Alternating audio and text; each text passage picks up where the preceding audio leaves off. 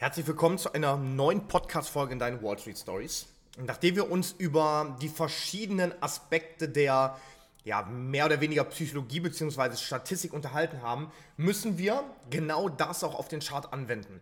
Die, das reine Verstehen oder das reine Wissen, das bringt uns relativ wenig, weil das Problem ist, dass das, was wir wissen, sehr, sehr häufig eher, ja, ich sag mal vielleicht so unterbewusst abgespeichert ist Nichtsdestotrotz unser Unterbewusstsein aber eine viel, viel stärkere Komponente noch hat als das Wissen an sich. Und das sind die Emotionen. Wir haben das jeden Tag. Wir erleben das auch immer wieder in Grenzsituationen.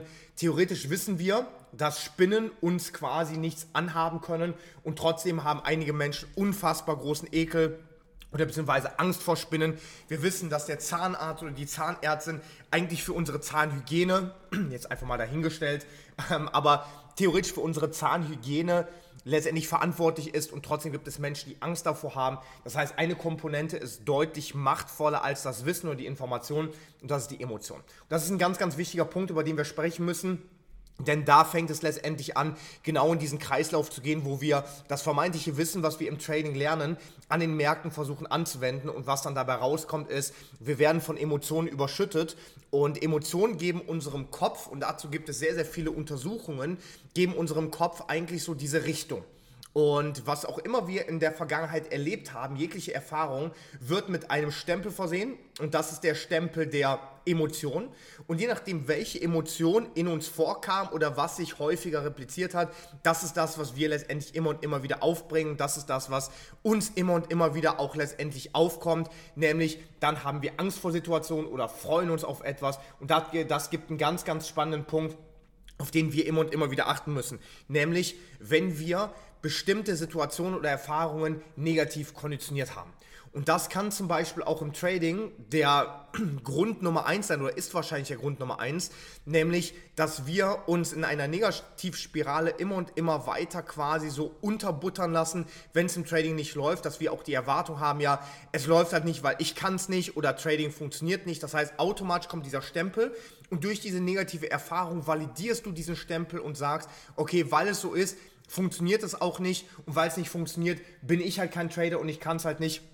Und dadurch kommt es erst zu diesen richtig schwierigen Situationen, aus denen du kaum dann mehr herauszukommen scheinst, nämlich, dass das Ganze negativ abgespeichert ist. Weswegen der spannendste Punkt oder der einer der wirkungsvollsten Punkte überhaupt eigentlich ist, dass wir versuchen, unseren Kopf, unser Unterbewusstsein neu zu programmieren. Das heißt also nicht, dass wir an die Märkte gehen und erwarten, dass der Trade schlecht läuft oder Angst haben davor, dass der Trade schlecht läuft. Theoretisch hat das vielleicht auf das auf den eigentlichen Trade an sich oder die Marktbewegung keinen Unterschied. Also es ist jetzt nicht so das Gesetz der Anziehung, wir wollen positive Trades haben, deswegen bewegt sich der Markt auch so. Aber du wirst mit deiner Wahrnehmung selektiver. Du wirst mit deinem gesamten Verhalten selektiver, was dir ermöglicht zu sagen, Du nimmst vielleicht nicht jeden Trade wahr, der sich anbietet. Du machst vielleicht nicht alles, was sich am Anfang irgendwie positiv zu sein scheint, machst du direkt in einem Trade. Du wirst nicht übermütig, du wirst nicht gierig. Das heißt, ganz, ganz viele Faktoren, die dich zum Trade führen, die sind von den Emotionen deutlich, deutlich, deutlich stärker gesteuert. Und das ist das, was bei uns sehr häufig extrem falsch läuft, nämlich, dass wir denken, dass wir automatisch immer gegen was Negatives ankämpfen müssen.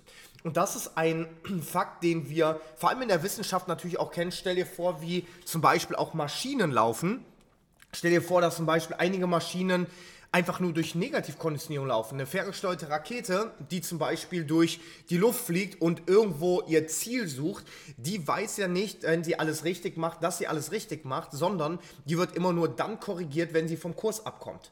Und diese Negativkonditionierung führt natürlich dazu, darauf, dazu, dass wir quasi immer auf diese negativen Ergebnisse super Acht geben und uns wieder zu korrigieren, aber die Korrektur quasi als notwendiges Maß ansehen, aber letztendlich genau das dazu führt, dass die Emotionen, und da sind wir leider der Technik überlegen, die Emotionen immer wieder reinkommen und wir dann denken, ja gut, scheiße, jetzt lief es ja schlecht und deswegen haben wir schon eine schlechte Erwartung und negative Erwartung.